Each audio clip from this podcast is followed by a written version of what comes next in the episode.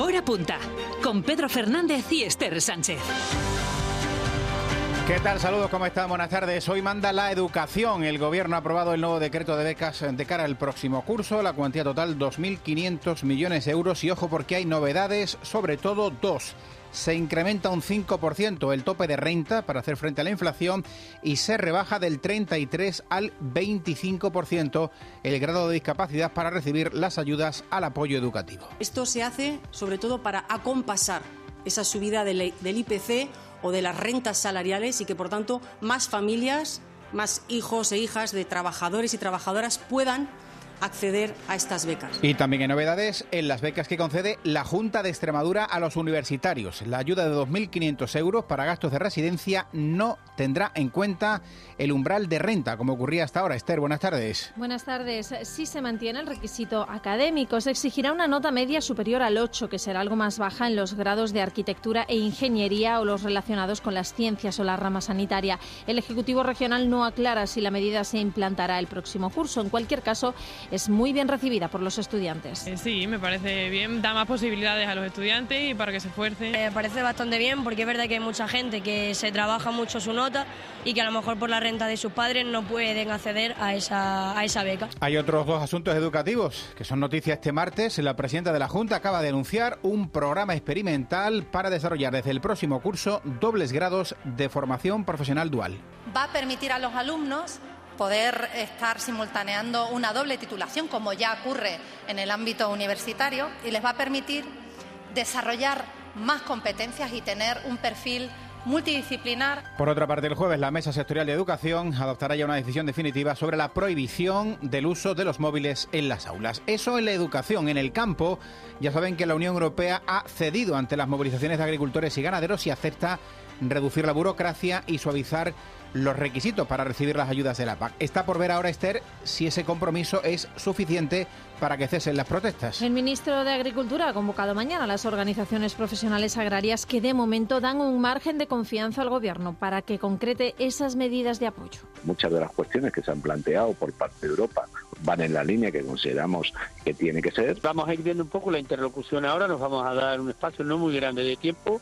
Si de verdad se quieren abordar, vuelvo a repetir, pues entonces pararán lo que es las manifestaciones. Si en los próximos días no vemos una modificación de los reglamentos comunitarios y no vemos una modificación de los reales decretos, la Unión Extremadura y la Unión de Uniones va a aprobar un nuevo calendario de movilizaciones. La Junta de Extremadura, a través del director general de la PAC, ha hecho una valoración positiva a la espera de concretar el efecto en Extremadura. Cualquier tipo de flexibilización, independientemente de la superficie eh, de la que estemos tratando va a, ser, va a ser bienvenida y en Extremadura va a tener buena acogida.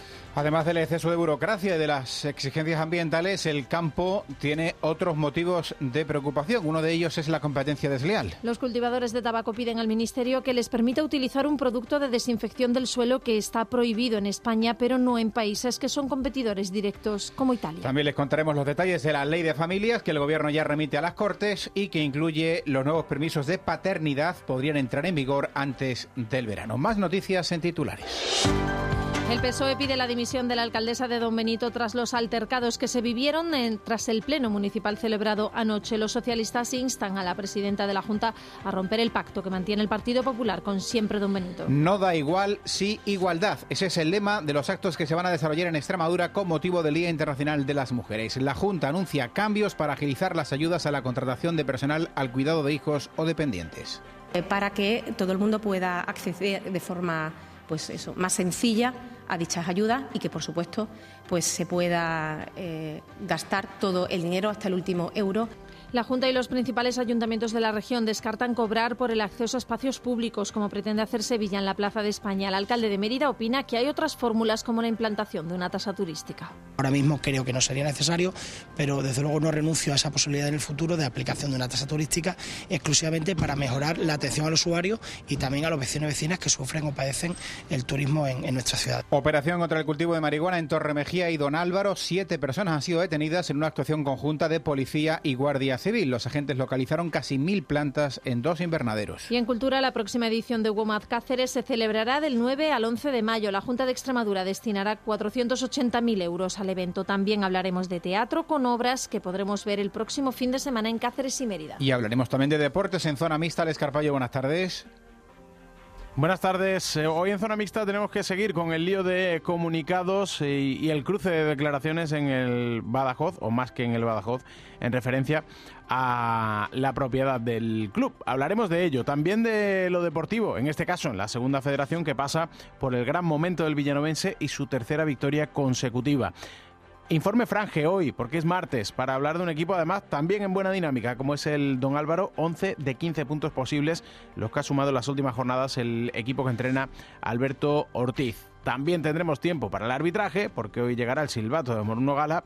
Y para hablar de ciclismo, en este caso ciclismo adaptado, la European Paracycling Cup, que se va a disputar el próximo fin de semana en Cáceres, y las medallas, las tres medallas logradas por Rubén Tanco en el Campeonato de España de pista. Lo contamos en un ratito en zona mixta. El deporte que va hoy sobre ruedas. Vamos con la previsión del tiempo. El viento todavía aguanta, eh, pero va a comenzar a disiparse a medida que avance el día. Llega de nuevo el anticiclón, Carlos Benito.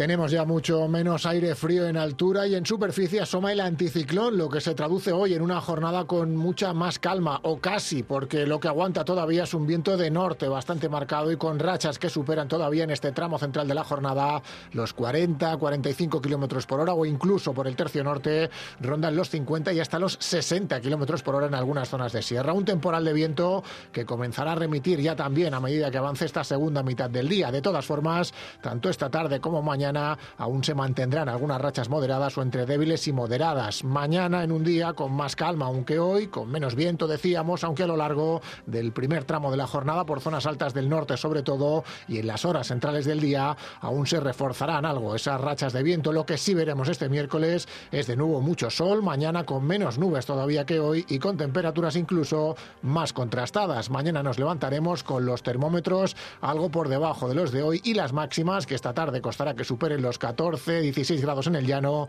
se irán este miércoles incluso hasta la raya de los 17 en algunas zonas del suroeste. Y en las carreteras de la región, ¿alguna incidencia destacada a esta hora? Lucía Andújar, DGT, buenas tardes. Muy buenas tardes. Hasta ahora estamos pendientes de circulación fluida y cómoda en toda la red de carreteras de Extremadura. Las entradas y salidas están totalmente despejadas, al igual que la red principal o secundaria o los accesos a los pequeños núcleos urbanos. Aún así, desde la DGT les vamos a pedir mucha precaución en las carreteras.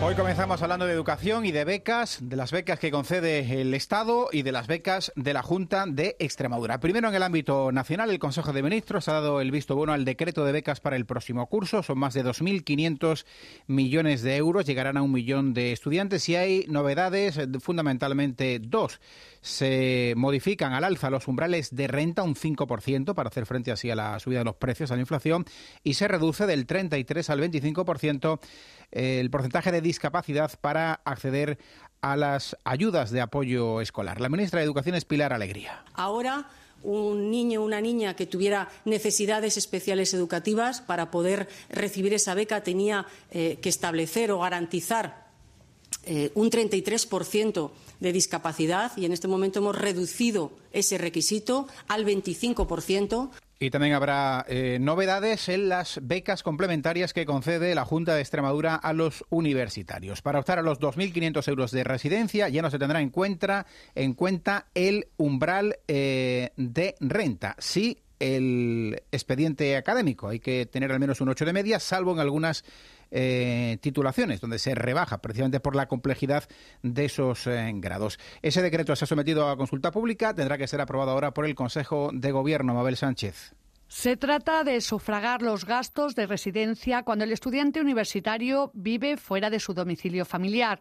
2.500 euros será la cuantía de esta beca que prima el esfuerzo académico y no la renta familiar. De hecho, están dirigidas a aquellos que, pese a acreditar un excelente rendimiento académico en el curso anterior, no sean beneficiarios de ayudas del Ministerio de Educación por superar la unidad familiar, los umbrales de renta una medida que los estudiantes parecen ver con buenos ojos. Parece bastante bien porque es verdad que hay mucha gente que se trabaja mucho su nota y que a lo mejor por la renta de sus padres no pueden acceder a esa, a esa beca. El el tema económico es un factor importante, pero que te hayas esforzado más para sacar una nota, al fin y al cabo, yo es lo que valoraría para, para premiar. Nos esforzamos bastante para llegar a lo que soñamos y no me parece bien que se mire solo lo económico.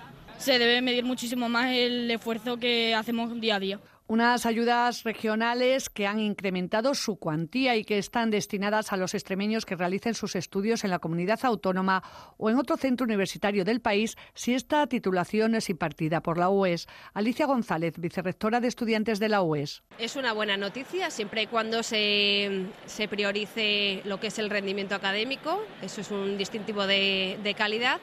Y hombre, siempre que sea ampliar la cuantía para estudiantes que que pueden tener eh, o que quieren estudiar una titulación que no hay en su ciudad, eh, pero dentro de la región de Extremadura, pues eso siempre es una noticia muy positiva. El decreto ya ha sido sometido a consulta pública y ahora tendrá que ser aprobado por el Consejo de Gobierno extremeño.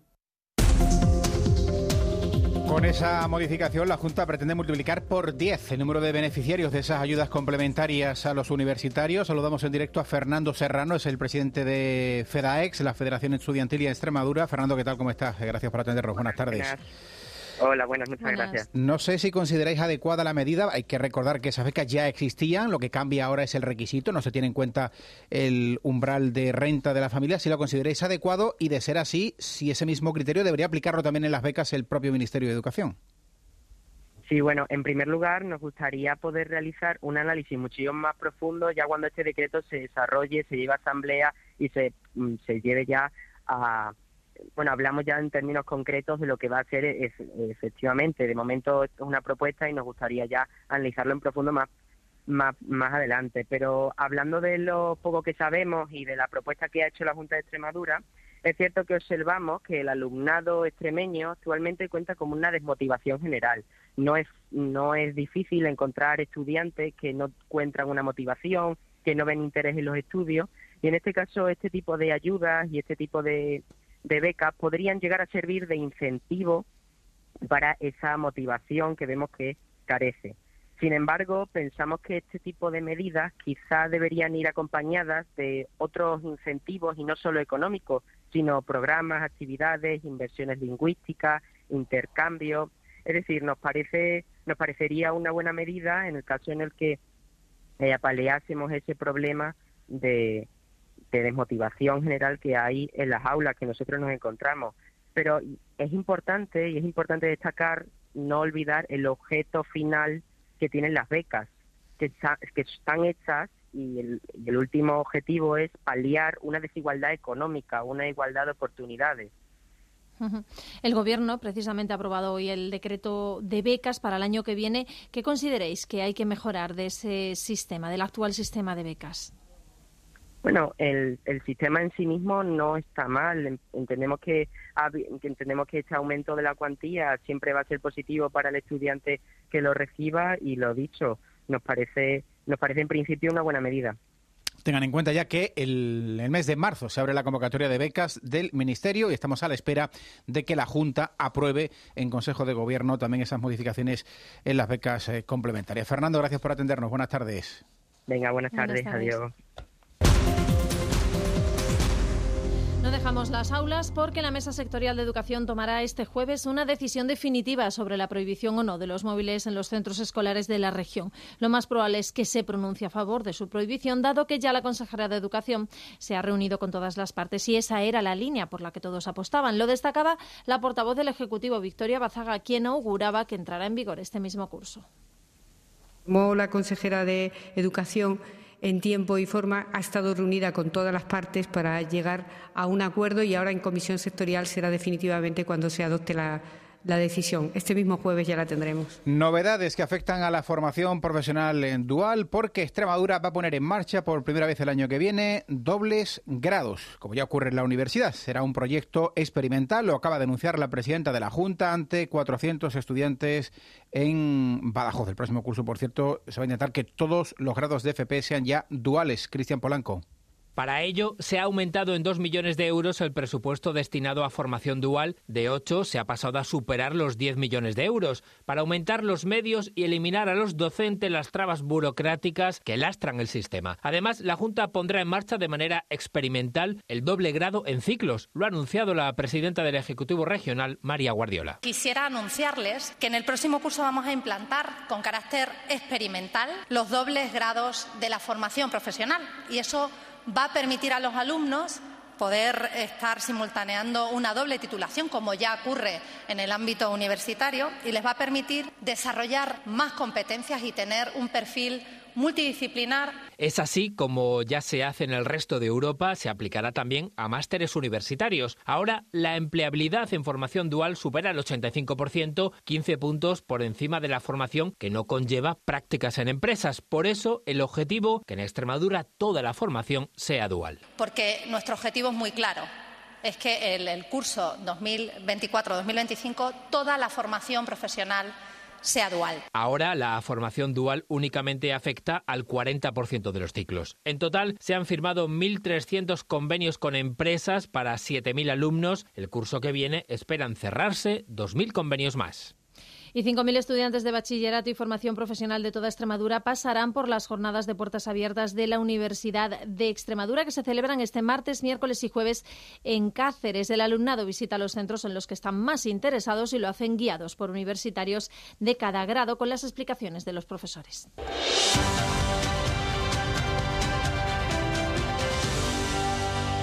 La Junta ya ha dado los primeros pasos para elaborar el plan de igualdad en la Administración regional y también quiere modificar el decreto de ayudas a la contratación de personal doméstico para el cuidado de menores y dependientes. Eh, lo hemos eh, conocido en la presentación de los actos del 8 de marzo en Extremadura. Sé quien quieras ser. Elige tu camino. Son 500 actividades para conmemorar el Día Internacional de la Mujer bajo el lema de este año No da igual, sí igualdad. Luis Moral un sí rotundo, alto, claro e incondicional a la igualdad para reducir la brecha salarial, mejorar el acceso de mujeres a puestos directivos y favorecer la conciliación. Ara Sánchez es la secretaria general de Igualdad y Conciliación. El lema de esta campaña es una especie de ecuación cuya incógnita es muy fácil de despejar y con la que queremos expresar que en contra de lo que muchos pensaban y siguen pensando, a este gobierno no le da igual la igualdad. No va a permanecer quieto ante las injusticias que aún sufren muchas mujeres por el mero hecho de serlo. El plan de igualdad saldrá pronto a licitación tras ultimarse las prescripciones técnicas. Se estudia cómo hacer más fácil contratar cuidadores. El plan Concilia eleva en más de un millón de euros hasta nueve las ayudas a ayuntamientos para favorecer la igualdad. En los actos del 8M destaca el partido de fútbol de este sábado en Cáceres, campeonas por la igualdad, entre el cacereño femenino y una selección regional. A las 12 en los campos de Pinilla estarán los presidentes de la Junta y la Federación Española. El viernes charla del árbitro internacional Eugenia Gil y proyección de la película El sueño de la sultana. El día 8 sale de Nuño Moral la Vuelta Ciclista Femenina a Extremadura. El martes 5 en Talavera la Real, jornada sobre mujer y fuerzas armadas y visita al juzgado cacereño de violencia de género. Este gobierno asume como prioridad el desarrollo de cuantas medidas de conciliación y corresponsabilidad permitan remover los obstáculos que impiden el progreso personal, social y laboral de la mujer. El jueves 7, acto institucional en la Asamblea y la activista iraní Narces Mohammadi, premio Nobel de la Paz el año pasado, dará nombre al módulo E de las consejerías de la Junta en la calle Morerías de Mérida. Y también les contamos que Extremadura es la región con mayor gasto farmacéutico, 364 euros por habitante, 100 más que la media española. Lo recoge el sexto informe sobre la atención primaria en las comunidades autónomas eh, que ha emitido la Federación de Asociaciones para la Defensa de la Sanidad Pública. Marciano Sánchez Baile, presidente de la Federación, explica cuáles son los motivos. El primer motivo, por supuesto, es que la población es bastante envejecida, ¿no? Y cuando hay una población más envejecida, eh, la utilización de medicamentos de manera crónica y habitual es, es más alta. Y la segunda también es que la comunidad autónoma extremeña es de las comunidades que tiene un menor porcentaje de utilización de medicamentos genéricos, ¿no? que son más baratos que los medicamentos de marca.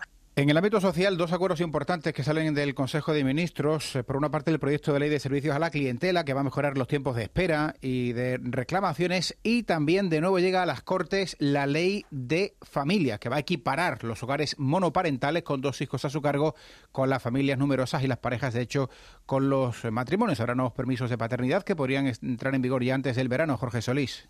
La nueva ley reconoce la diversidad de los hogares en nuestro país e incorpora mejoras para su protección. Por ejemplo, permite adelantar el comienzo de la baja por nacimiento en 10 días con el fin de que el padre o la madre no gestante puedan cuidar a la madre biológica durante ese tiempo. Además, las familias monoparentales con dos hijos serán considerados a efectos de ayudas como si fueran numerosas, lo que afectará a unos 300.000 hogares. Pablo Bustinduy es el ministro de Derechos Sociales. Que a partir de ahora gozarán de un título propio de acceso prioritario a vivienda protegida, alquiler social, becas y ayudas, acceso a centros educativos, transporte público, actividades culturales y de ocio. Y en las familias a partir de dos hijos, un trato homólogo al que han recibido las familias numerosas hasta ahora en nuestro país. También se creará un registro estatal de parejas de hecho y se equiparará este tipo de unión, hay 1.800.000, con los matrimonios. La equiparación en derechos entre las parejas de hecho y los matrimonios. A través de la creación de un registro estatal de parejas de hecho se brindará no solo protección jurídica, sino la equiparación formal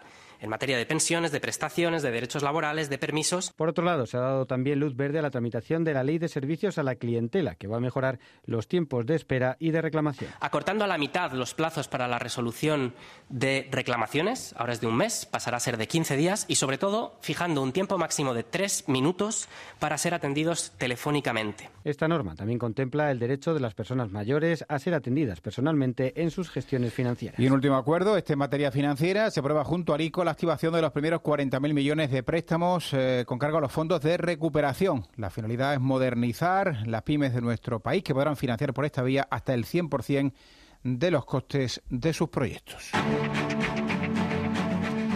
Vamos a hablar nuevamente del campo porque Asaja y UPAUCE pide concreción sobre las propuestas que se plantearon en Bruselas en el Consejo Europeo de Ministros de Agricultura. Salvo algunas, faltan muchos detalles de todas las demás y esperarán a recibir esos, eh, esa materia más concreta de las administraciones para parar las protestas. Unos actos que la Unión dice que van a continuar. Desde la Junta de Extremadura consideran una buena noticia cualquier flexibilización que se plantee. Juan Carlos adelante. En opinión de las OPAs sobre las medidas propuestas, salvo poder arar en fechas que hasta ahora estaban prohibidas y menos controles a las explotaciones inferiores a 10 hectáreas, el resto se deben explicar. Las protestas se detendrán dependiendo de las concreciones que reciban. Ignacio Huertas de Upauce y Juan Metidiri de PAC Extremadura Saja. Muchas de las cuestiones que se han planteado por parte de Europa, por parte de los ministros de Agricultura, van en la línea que consideramos que tiene que ser pero ahora depende de cómo se concreten, porque no podemos valorar lo que no conocemos. Vamos a ir viendo un poco la interlocución ahora, nos vamos a dar un espacio no muy grande de tiempo y según veamos cómo se desarrollan estas mesas, si de verdad se quieren abordar los problemas,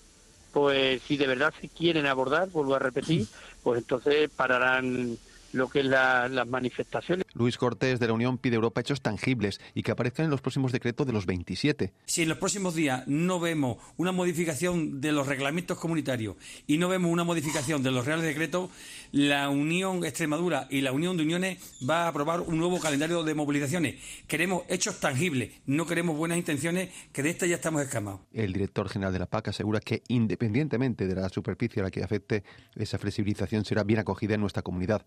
Juan Eloy Rodríguez. Cualquier tipo de flexibilización, independientemente de la superficie eh, de la que estemos tratando va a, ser, va a ser bienvenida y en Extremadura va a tener buena acogida. Este miércoles el ministro Luis Plana se reunirá con Asaja, UPA y COAG en Madrid para valorar esas propuestas de simplificación de la paz discutidas en Bruselas. Será el tercer encuentro de este mes en ambas partes para abordar estos problemas del campo. Y otro motivo de preocupación, en este caso de los tabaqueros eh, de la región, piden al Ministerio que les autorice a utilizar un producto de desinfección del suelo sin el que aseguran la producción de tabaco se vería fuertemente afectada por el nematodo, un gusano muy pequeño que ataca las raíces del tabaco. Curiosamente, en España no se permite su uso, pero en otros países competidores directos como Italia sí. Ángel García Blanco es presidente de Asaja Cáceres. Estamos hablando que dentro de la Unión Europea unos gobiernos autorizan determinado tipo de cultivos y otros como el nuestro arruinan a los tabaqueros. Tenemos 15 días para solucionarlo. Si el 15 de marzo no está autorizado, el sector del tabaco y el campo arañuelo desaparecen. Y unas jornadas abordan en Cáceres el futuro de los jóvenes ganaderos organizadas por Copreca y Asaja. El objetivo es precisamente fomentar el relevo generacional de la ganadería y ofrecer ventajas para trabajar en cooperativa Charo López. Mostrar la realidad de las explotaciones ganaderas y conocer cómo se trabaja en cooperativas es el objetivo que ha reunido hoy a muchos jóvenes ganaderos en estas jornadas. Unos jóvenes que no ven el futuro de la ganadería con optimismo y a los que les preocupa cómo está el sector. Sus preocupaciones son las mismas que escuchamos estos días en la calle. En cuestión de burocracia, en cuestión de todo el papeleo que se tiene que hacer. No queremos, sobre todo, competencia desleal. No podemos permitir que la Unión Europea nos obligue a unos requisitos que luego los terceros países que se les da dinero de la Unión Europea se les permita que no cumplan esos requisitos. Cada vez es más difícil, hay muchas complicaciones a nivel nacional y europeo. Creo que tiene que haber más ayuda, más apoyo para modernizar y ser más competitivos y más profesionales en el sector. Sin embargo, desde Copreca consideran que la situación actual puede suponer una oportunidad para cambiar las cosas. Eugenia Benaín es directora general. Yo creo que ahora mismo con las medidas que se han tomado desde Bruselas, la llamada de atención que se ha hecho a la política nacional e incluso a la sociedad en general, pues bueno, yo creo que el campo va a tener un índice de, de mejora. Acercar el campo a la digitalización es otra de las cuestiones que considera pueden interesar a los jóvenes y animarles a optar por el campo como una oportunidad de futuro. Hora punta. La actualidad de la mañana en Canal Extremadura Radio. Crece la tensión política en Don Benito. El PSOE ha pedido la dimisión de la alcaldesa de María Fernanda Sánchez y al PP que rompa el pacto de gobierno con siempre Don Benito. Todo ello después de los altercados vividos anoche durante un pleno municipal. Tensión y discusiones entre partidarios y opositores de la Unión de Don Benito y Villanueva de la Serena. Luis Moral. Lo hizo después de que llamase fascista a la alcaldesa por no permitir al público hacer preguntas. Sucedía así.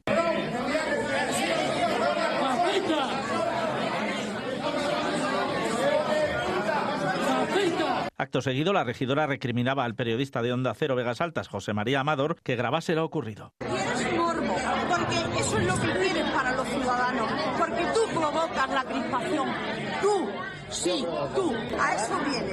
No dais noticias, no informas nada. E ocultáis al pueblo todo lo que estamos haciendo. Los socialistas exigen la dimisión de la alcaldesa. Consideran inadmisibles los insultos y amenazas a algunos asistentes por parte de ella y de su marido, que recuerdan es la segunda vez que protagoniza un incidente en el salón de plenos. Su actitud, añaden, deslegitima los valores democráticos y crispa la convivencia en la ciudad. El vicesecretario general y primer concejal del PSOE en Don Benito es Manuel Gómez Parejo. Cuando hay algún asunto que para la alcaldesa no es de interés o le incomoda, monta en cólera. En un ayuntamiento democrático no podemos permitir este tipo de actuaciones y por eso pedimos la dimisión de la señora María Fernanda Sánchez. No podemos consentir estas actitudes. Esta redacción ha contactado con el presidente local del PP y primer teniente de alcalde en Don Benito, Pedro Noblejas, que prefiere no hacer declaraciones. Tampoco la alcaldía. El vídeo del altercado se ha hecho viral en redes sociales donde el ministro de Transportes critica el comportamiento de la alcaldesa don benitense. Por cierto, Esther, las asociaciones de la prensa de Extremadura acaban de condenar las agresiones verbales a compañeros profesionales que cubrieron ese pleno municipal de ayer en Don Benito. Sí, las estábamos escuchando precisamente. Las tres asociaciones de periodistas de Extremadura han condenado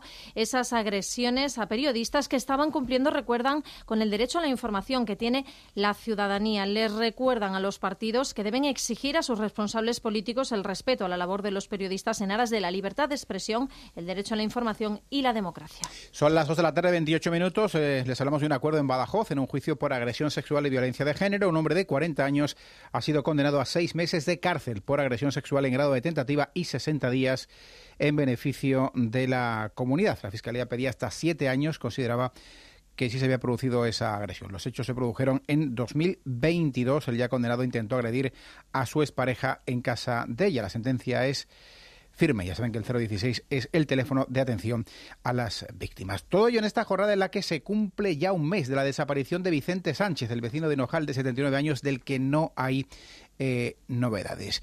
Y ha pasado ya a disposición judicial los detenidos el domingo por un robo en Monesterio. Sí, concretamente en una tienda de embutidos. Además, podíamos confirmar ayer que eran las mismas personas que habían sido detenidas en Vivares en la XA2. Huyeron de un control policial en la autovía, arriesgando su vida y la de los demás conductores, recorriendo varios kilómetros incluso en dirección contraria, en lo que podemos calificar de persecución de política. Tuvieron un accidente y fueron detenidos eh, después mientras trataban de huir a pie.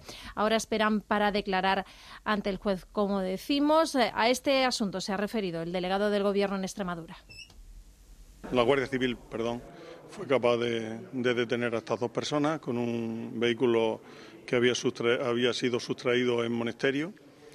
Eh, están en investigación dos eh, robos que probablemente hayan sido de ellos, uno en Monesterio y otro en Fregenal de la Sierra. Un herido por parte de la Guardia Civil que ha sido operado esta mañana y que va recuperándose satisfactoriamente.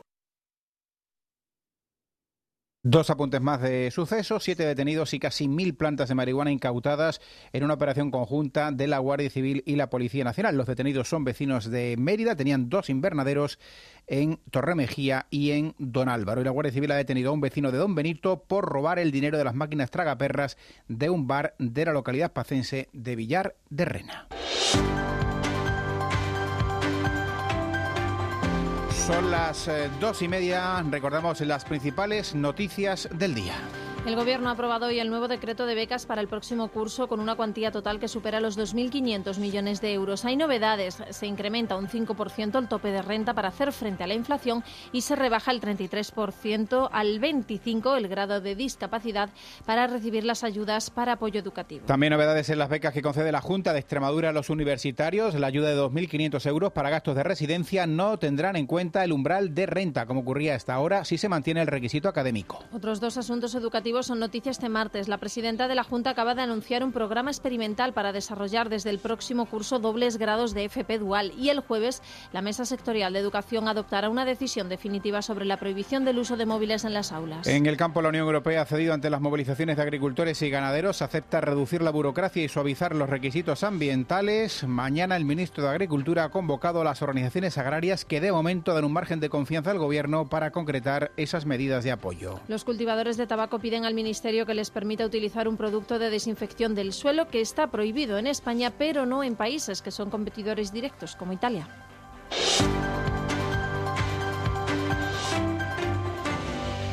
Facilitar a las empresas la posibilidad de optar a las licitaciones de obras es el objetivo de la primera Feria Provincial de Contratación de Obras que se ha celebrado esta mañana en Badajoz. La ha organizado la Diputación Provincial que ha presentado contrataciones por importe de 27 millones de euros. Ofrece información y asesoramiento para que las empresas puedan presentar sus eh, ofertas y, por tanto, optar a ejecutar esas obras. Miguel Ángel Gallardo, presidente de la institución provincial. Eh, debemos preparar al, mundo de la, de la, construcción de que la contratación ya es digital y que por lo tanto tienen que tener las herramientas necesarias para presentar las mejores ofertas. ¿no?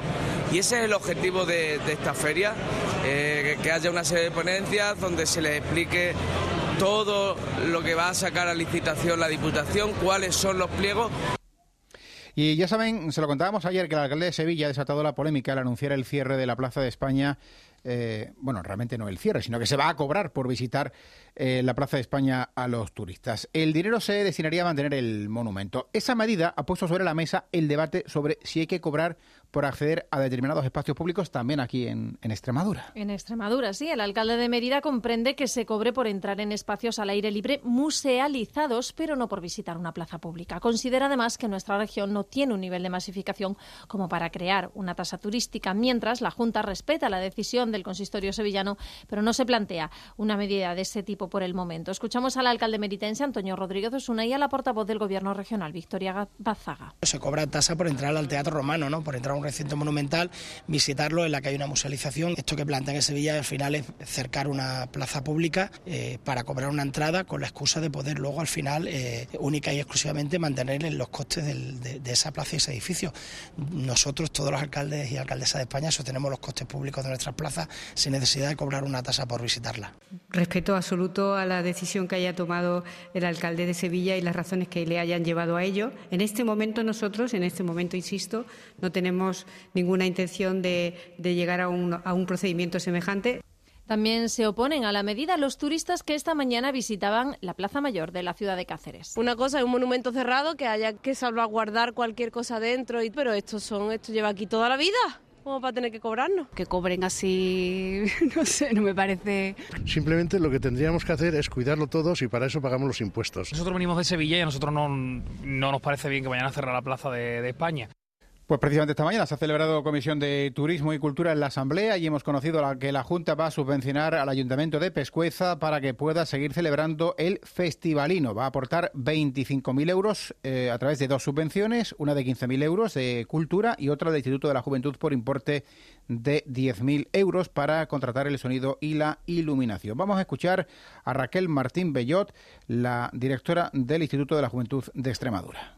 Desafortunadamente vemos en muchos proyectos un trato discrecional de, ayudas y nosotros no, este gobierno no va a ir por, ese camino y vamos a basarnos en, los objetivos de, las ayudas, en los datos que existen y, así es como se ha hecho con esto. No obstante, no, no, dejamos a nadie atrás. Nos pidieron ayuda, estamos aquí, cumplimos. Sin embargo, las cosas hay que hacerlas de una forma diferente. También les contamos que un nutrido grupo de estudiantes de la Universidad de Mayores de Extremadura ha visitado hoy las distintas estancias de la Asamblea para conocer su funcionamiento. En algunos casos, el lugar Ana Grajera les ha traído gratos recuerdos. Sí, porque hace algún tiempo ese lugar albergaba al Hospital San Juan de Dios. Yo hice aquí la primera comunión. Mis dos hijos nacieron aquí. Ahora son las leyes. Sí, ¿verdad? Con mucho esfuerzo las leyes. sí. A través de un grupo de diputados y diputadas y también del funcionariado de la Asamblea han conocido justo eso, cómo nacen, cómo se debaten, cómo se votan las leyes extremeñas. El alumnado escuchó y preguntó multitud de inquietudes al respecto desde el centro del hemiciclo. es como un señor, igual que un diputado, pero, pero sin, sin autoridad aunque no todo era un ejercicio de imaginación. Entre el alumnado también había casos de personas con experiencia política, como Paqui Chávez. Cuando vienes a, venía a los plenos, pues veías a la gente debatir a los distintos grupos políticos, los distintos puntos de vista. Y eso muchas veces no llega fuera, pero es muy interesante. A mí me parece lo más interesante. Interesante es la palabra que más nos han repetido estos alumnos universitarios de la experiencia, cada uno desde su perspectiva y desde su vínculo con el lugar o con la institución. Gracias, eh, Ana, de los mayores a los jóvenes, porque el Colegio Diocesano de Cáceres, el Colegio José Luis eh, Cotallo, ha celebrado una jornada especial dentro de la Semana Escolar de Extremadura. Toda la comunidad educativa se ha vestido hoy con los trajes típicos de la región, ha habido folclore y Charo López no han faltado las tradicionales migas extremeñas. Ha sido una jornada festiva, aunque detrás de estas actividades hay mucho más. Destacar los valores de la cultura y las tradiciones extremeñas, dándoles a conocer desde el patrimonio histórico o la gastronomía a las costumbres y el folclore de nuestra comunidad. Los alumnos de infantil han bailado el candil, todos han podido aprender a cocinar unas buenas migas, a admirar herramientas tradicionales o conocer cómo son los nidos de las aves autóctonas, unas actividades que han disfrutado. A mí me parece muy importante que se realice estas actividades porque mucha gente no, no conoce las vestimentas ni los bailes ni de dónde vienen, no conocen esa cultura extremeña. Parece muy bonito porque aunque te saltas clases y para nosotros es mucho mejor, pero conoces más la cultura extremeña. A mí me gusta porque por lo menos puedes recordar los tiempos antiguos que había antes, cómo se hacían las tradiciones, entonces a mí como me siento a gusto. Y en las que ha participado la Asociación Cultural Folclórica del Redoble, que ha enseñado a todos los escolares a bailar la Jota del Redoble, que es el himno de la ciudad. Y para recordar y poner en valor la importancia de la labor de las organizaciones no gubernamentales que llegan donde muchas instituciones no lo hacen, eh, se celebra el Día Mundial de las ONGs que se conmemora este martes. Y precisamente de una de ellas vamos a hablarles porque Zafra Solidaria está buscando amigos que salven el cierre del comedor social que atiende actualmente a unas 200 personas. El incremento del precio de los alimentos les ha llevado a una situación crítica y por eso han puesto en marcha la campaña El comedor social te necesita. Unos 500 voluntarios trabajan para dar continuidad a esta ONG con más de una década de existencia. Nanda Sánchez es su presidenta. Estamos intentando captar socios, que es desde 3 euros al mes, y, la forma de pago es muy cómoda porque puede ser, puede ser al mes, puede ser trimestral, semestral, anual, como cada uno quiera. Y nosotros siempre hemos ido de sumar. Yo creo que poquitas cantidades, mucha gente hace más que una persona con mucha cantidad. ¿no? Estamos acostumbrados a lucharlo, estamos acostumbrados a trabajarlo pero es verdad que nosotros nos dedicamos en una de las cosas fuertes del alimento y el alimento está ahora una subida que es el doble o el triple. Y dos apuntes más antes de ir con la información local. Espaldarazo a la mina de litio de Valdeflores de Cáceres porque el Supremo admite el recurso presentado por la Junta contra la sentencia del Tribunal Superior de Justicia de Extremadura, un fallo que revocaba el único permiso de investigación que tenía la empresa minera. Y Confederación del Guadiana ha contratado los trabajos para seguir luchando contra el camalote en el río Guadiana. Se van a invertir algo más de 3 millones de euros.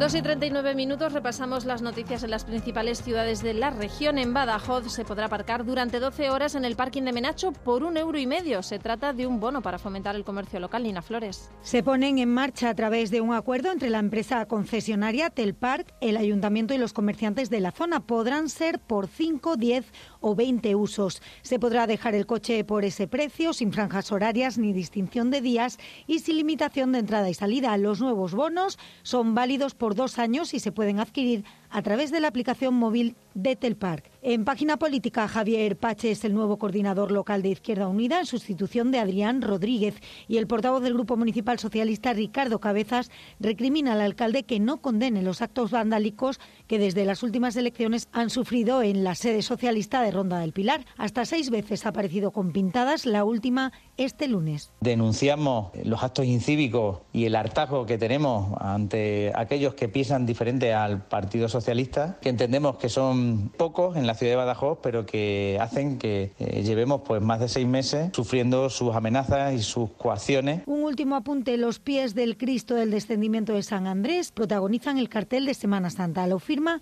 la joven pacense Violeta Manzano, tiene 20 años, estudia Bellas Artes y procesiona desde niña.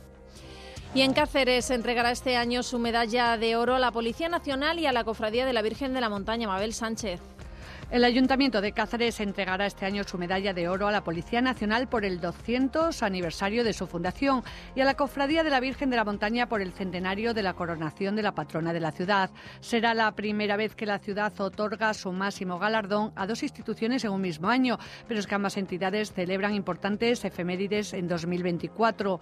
Por ello, la capital cacereña va a albergar también por primera vez la carrera solidaria Ruta 091 del Cuerpo Nacional de Policía. Rafa Mateos, alcalde de Cáceres. En un año tan especial para vosotros como es este, un año en el que se conmemora el 200 aniversario, nada más y nada menos, y donde se enmarcan una serie de actividades que se van a desarrollar no solo en nuestra ciudad, sino a lo largo y ancho de la geografía de nuestro país. La carrera tendrá lugar el 17 de marzo y contará con un recorrido de 10 kilómetros y otro de 5 kilómetros. También habrá carrera para niños y un paseo solidario. La actualidad va de grandes andamios y de preparativos para la Semana Santa. Consuelo Carrasco. Avanzan las obras en la plaza de Santa Eulalia. La delegada de Semana Santa confirma que tratarán de que esté todo listo para que las hermandades puedan salir de la Basílica de la Patrona de Mérida sin problemas. Ana Aragoneses. Una vez ha llegado la autorización, se comienza con la retirada de amianto y la demolición de las estructuras y edificios en la, en la zona de madera Moreno y, bueno, pues intentaremos, vamos a dejar todo aquello preparado para que se pueda celebrar eh, las salidas de manera acondicionada. Por otra parte, los andamios de los trabajos de conservación del Puente Hierro llegan ya a la avenida Mérita Augusta. Peatones y vehículos deben tener precaución en esa zona. Estas tareas comenzaron el pasado mes para sustituir las piezas metálicas más deterioradas. Terminarán dentro de dos años y medio y están presupuestadas por Adif en casi 9 millones de euros. También se colocará una pasarela lateral para facilitar nuevas acciones de mantenimiento en una infraestructura ferroviaria que data de 1885. Y esta tarde a las 7, el Conservatorio presenta el libro Esteban Sánchez en la memoria. Su autor, José Calzado Ruiz. La entrada es libre hasta completar aforo. Y en Plasencia el ayuntamiento no ha paralizado la obra de la calle Borrego. Ha sido la empresa privada que está ejecutando el derrumbe y desescombro quien ha tomado la decisión, Jimena Matías. Lo que ha denegado la comisión del Plan Especial del Recinto Intramuros es el permiso para derruir una casa anexa a esos inmuebles y que desemboca en la comercial Calle del Sol. En concreto, los técnicos han pedido un proyecto para saber qué se pretende realizar de forma concreta. Sin embargo, ha sido la empresa que se encarga de derruir y desescombrar los solares de la calle Borrego la que ha paralizado la obra, ya que está a punto de acabar esos trabajos. Belinda Martín, concejala de Disciplina Urbanística. Que es cierto que, ellos a lo mejor han parado la obra, pues porque a ellos les interesa si tienen que tirarlo todo, es más cómodo trabajar como está actualmente y recogerlo todo a la vez, porque como todos sabéis, es una calle que, tiene muy difícil acceso. De otro lado, el Berrocal acogerá el próximo 9 de marzo la fiesta de la primavera. Comenzará a las 8 de la tarde con las actuaciones de DJ Urdano, Carlos Güez, Miguelón y la Orquesta Vulcano. Dicha orquesta comienza temporada con ese espectáculo en el que moviliza a más de 26 personas. La hora de cierre es las 3 de la mañana y la entrada será gratuita. Vamos con la actualidad nacional y con noticia, Jorge, que se está produciendo a esta hora, comparecencia de José Luis Ábalos. Pues sí, es lo más importante, está todo el mundo pendiente. La actualidad política gira en torno a su futuro político. Recordamos que el Partido Socialista le había dado 24 horas para que dejara su escaño y estamos muy pendientes. Está compareciendo para decir cuál es su decisión. De momento está reivindicando la gestión que hizo en el gobierno, su papel dentro del PSOE y lamentando que no haya recibido un mayor respaldo por parte del Partido Socialista. Pero nos queda saber si deja o no su escaño. Vamos a escucharlo. Comisiones de los intermediarios, que eran obvias, porque todo el material procedía de China. Al mismo tiempo, también intenté salvaguardar el dinero público a través de un mecanismo excepcional y único que se hizo en el Ministerio de Transportes, que fue congelar el pago al proveedor hasta que no tuviéramos la mercancía recepcionada cosa que no se ha producido en otras contrataciones.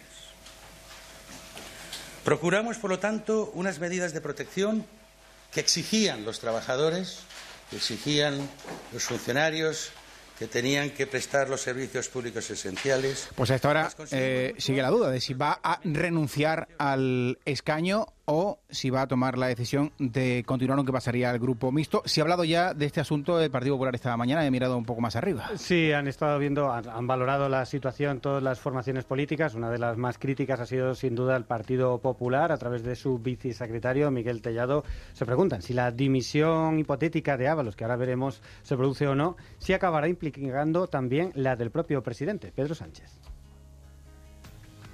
Si hoy Ábalos dimite por responsabilidad política y finalmente resulta imputado, ¿también dimitirá Sánchez por la misma responsabilidad política?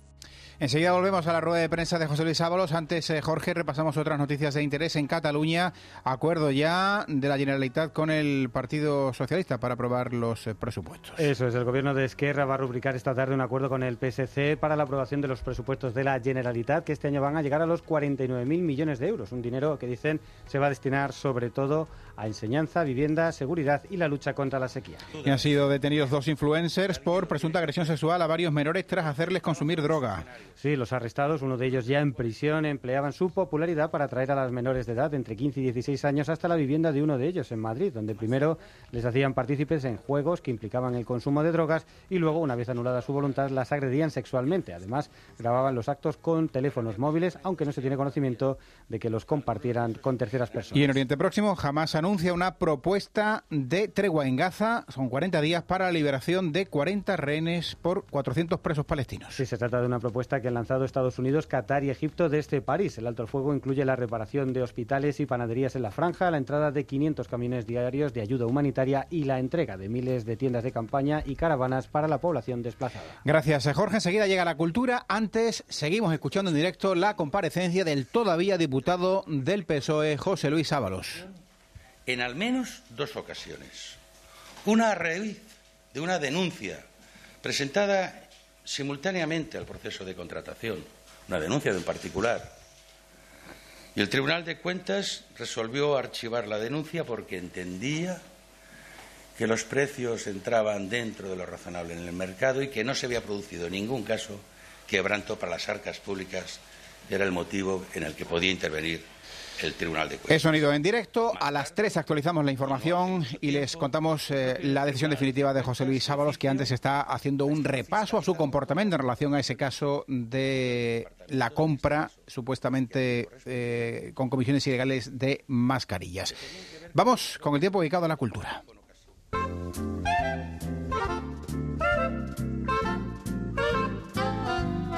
Pues con un ojo en la cultura y el otro en, la comparecencia de Ábalos. Sol Galluso, así vamos a estar. Así vamos, así Pero vamos. así vamos a contarles también a los extremeños que están al otro lado. No anuncies todo porque lo mismo no nos cabe. Bueno, lo que sí seguro es que vamos a hablar del WOMAD, que ya tiene fecha, del 9 Sí. al 11 de mayo, que ya hay dinerito contante y sonante para Exactamente. esta edición. Y bueno, pues claro, también vamos a hablar de, De algunas otras otras cosas, citas. de otras cosas, Veremos exactamente. Vamos a comenzar con las músicas del mundo. Venga, vámonos. De Ábalos al ritmo aquí de Putumayo, Grecia. Vale. El WOMAD va a volver a Cáceres del 9 al 11 de mayo. La Junta de Extremadura ha autorizado al Gran Teatro la licitación de la contratación artística para el Gran Festival de Músicas del Mundo por un valor de 481.000 euros y lo anunciaba así la portavoz del Gobierno regional, Victoria Bazaga. Hemos autorizado al Consorcio Gran Teatro de Cáceres la contratación artística del Festival WOMA. Para ello, la edición de 2024 contará con un presupuesto de 480.000 euros. Y este año cumple su número 31 de edición y se celebrará del 9 al 11 de mayo. Algo más, los extremeños lo conocen bien, es una fusión de talleres, conciertos, actividades al aire libre y música en la ciudad monumental de Cáceres, que siempre supone un importante punto de encuentro para distintas culturas. Pero tras la marcha de Dania Débora, tomó aire, se puso en duda su continuidad en la ciudad de Cáceres, entre otros motivos por dudas sobre la financiación. Pero la directora del Gran Teatro decía que sí, que se estaban negociando las condiciones para las dos próximas ediciones, que Dania Débora no está, pero estará otra persona. Y además el Consejo de Gobierno también ha declarado la Villa Romana de la Cocosa, situada en el término municipal de Badajoz, como bien de interés cultural con la categoría de zona arqueológica que es una villa... Es una villa romana de estilo peristilum. ¿no? Sí, Que- más bonita. Exactamente. Sí, y que además tiene, y tiene un valor patrimonial muy importante, lo que ha llevado a la Junta de Extremadura a decidir esa nomenclatura de bien de interés cultural. Exactamente. Y ahora vamos con el público de Lorca.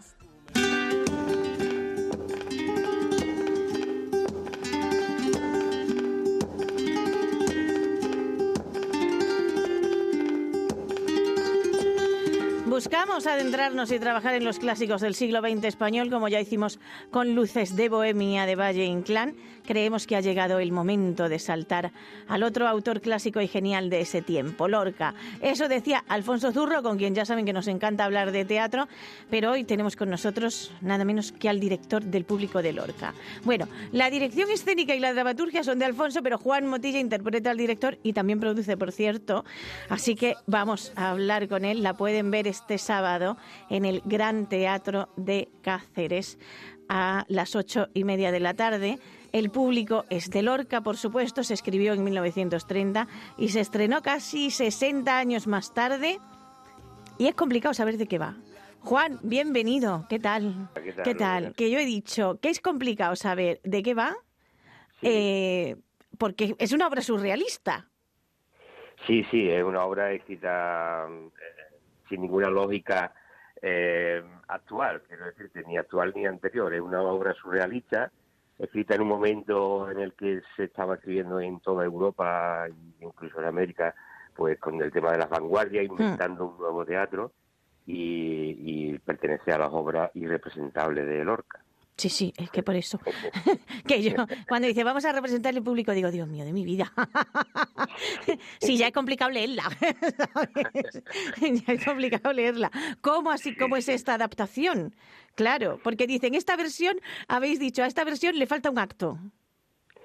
Sí, bueno, eh, eso eh, eso piensa Alfonso, que, que a la obra le falta un acto. Bueno, él ha, él ha hecho una dramaturgia, la verdad que, que muy interesante, eh, respetando siempre el texto, pero bueno, siempre se puede permitir uno cambiar de orden algunas cosas, Sí. introducir algunos textos propios de Lorca de, de la misma obra y aunarlo en un, en, en un otro sitio.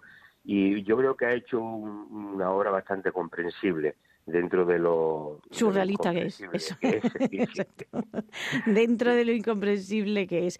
¿Qué cuenta el público? Porque realmente la obra hablaba de deseo entre dos. Bueno, iba a decir entre dos hombres, pero podríamos decir entre dos mujeres también, ¿vale? Sí. Eh, porque es deseo homosexual. Y bueno, eh, eh, él habla en esta obra mucho sobre la homosexualidad, pero también sobre la libertad sexual. Yo creo que también sobre, sobre el, mundo de quitarse la máscara, hmm. de ser libre, de, de ser uno mismo. Yo creo que habla de muchas cosas, es un gran poema en, toda la obra, ¿no? Y como gran poema eh, no, no, es fácil primero de entender, pero después tiene unas metáforas mm, agudas, preciosas, en las que nos sumerge en un mundo, eh, no sé, en un, es que a mí me encanta el público, quiero decir que que, que es que toca todo, porque también habla del teatro, habla de las posibilidades del teatro, el teatro bajo la arena, el teatro al aire libre. Eh, de lo bello que es leer también, o sea, es que habla de muchas cosas. Es a la libertad, mm. a la libertad, porque aquí está recogido mucho el subconsciente, los sueños, ¿no? Eh, aquellas cosas que no somos capaces de expresar eh, en la realidad o en el trato con los demás, sino que a veces la pensamos, a veces la soñamos eh, en, en, nuestro mundo subconsciente. Es decir, que eh, para mí es un canto a la libertad. Sí, yo creo que habla también de la capacidad, o sea, de lo que ahora llamamos el derecho a la diferencia, ¿no? Y, y de, para mí es como, habla de amor, así mucho, ¿vale? De amar cosas también, ¿vale? De amar a las personas, de enamorarte, de disfrutar del deseo, eh, del amor sin deseo, de la cultura, o sea, que es que es verdad que habla de infinidad de cosas. Que además eres el director de la obra. ¿Y, cómo es este personaje? Hombre, es un personaje eh, bastante controvertido, porque además tiene un, tiene, un desarrollo también en la, en la obra bastante importante, ¿no? Eh, se supone o, se parte un poco de que es un, de que él tiene una homosexualidad reprimida.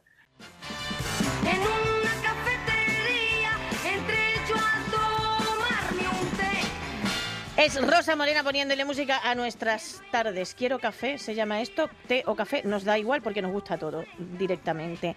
Rosa Morena falleció en 2019, fue cantante de copla de música popular y actriz y cobró fama a nivel internacional tras su gira por Estados Unidos. Estuvo con Francina Tra, Judy Garland, Dean Martin, con Lola Flores, vamos, que se codeó con lo más granado.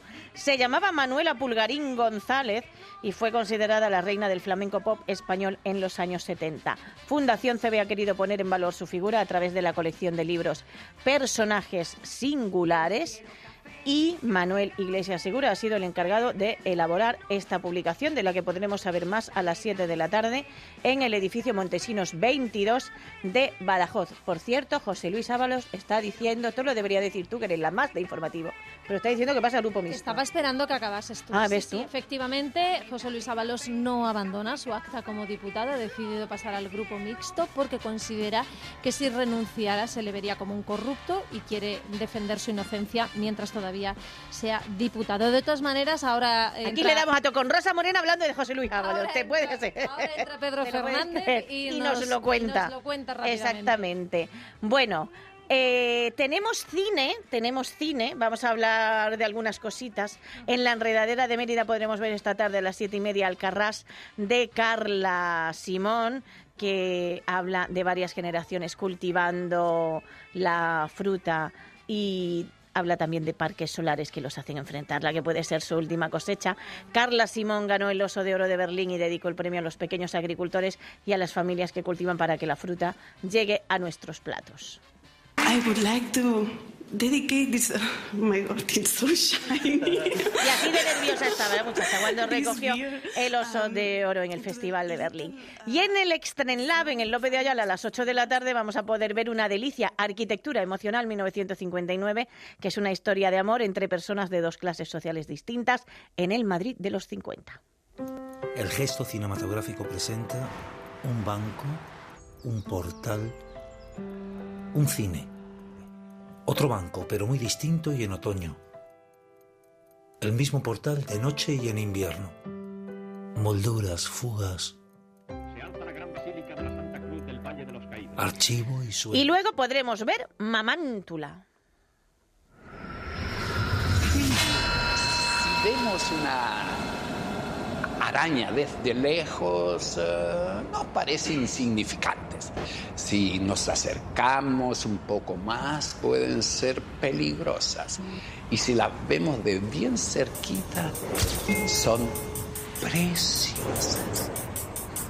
Bueno, preciosa, preciosa no sabemos, ¿vale? O sea, para gusto hay colores. Y además el Conservatorio de Mérida presenta hoy el libro Esteban Sánchez en la memoria de José Calzado Ruiz y José Calzado Ruiz expone las circunstancias y reacciones inmediatas al fallecimiento del insigne pianista, así como un recorrido por su vida, estudios, profesores que les formaron, grabaciones discográficas, documentos sonoros y además tiene muchas fotos.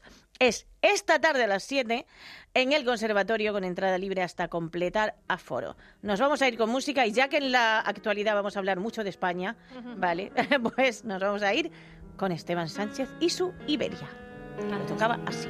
Pues nada, eh, no se vayan en un minuto el resumen de lo que ocurre con José Luis Ábalos y el resto de la actualidad de Extremadura.